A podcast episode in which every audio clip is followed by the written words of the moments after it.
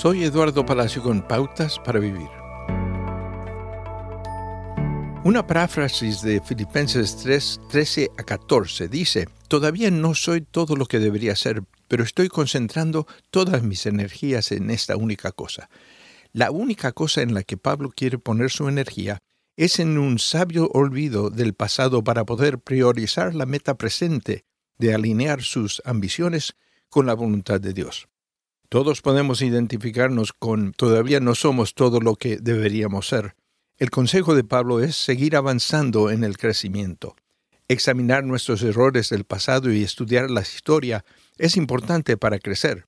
Pero el punto de Pablo es que no podemos alcanzar el premio si estamos usando mucha energía mirando hacia atrás.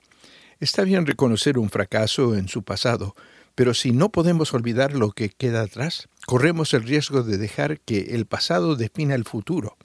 Dios no nos define por nuestros peores momentos, así que nosotros tampoco deberíamos. Tómese el tiempo que necesita para absorber, aprender y llorar, pero luego concéntrese en lo que está por venir. El objetivo que tenemos por delante no es simplemente estar en el futuro. La meta por la que avanzamos es aprender a priorizar el presente a la luz de la dirección de Dios. Ayer, hoy y mañana cada uno tiene sus propias preocupaciones. Todavía soy todo lo que debería ser. No permita que los errores dirijan su vida. Acaba de escuchar a Eduardo Palacio con Pautas para Vivir, un ministerio de Guidelines International. Permita que esta estación de radio sepa cómo el programa le ha ayudado. Acompáñenos en la próxima emisión de Pautas para Vivir. Gracias por su sintonía.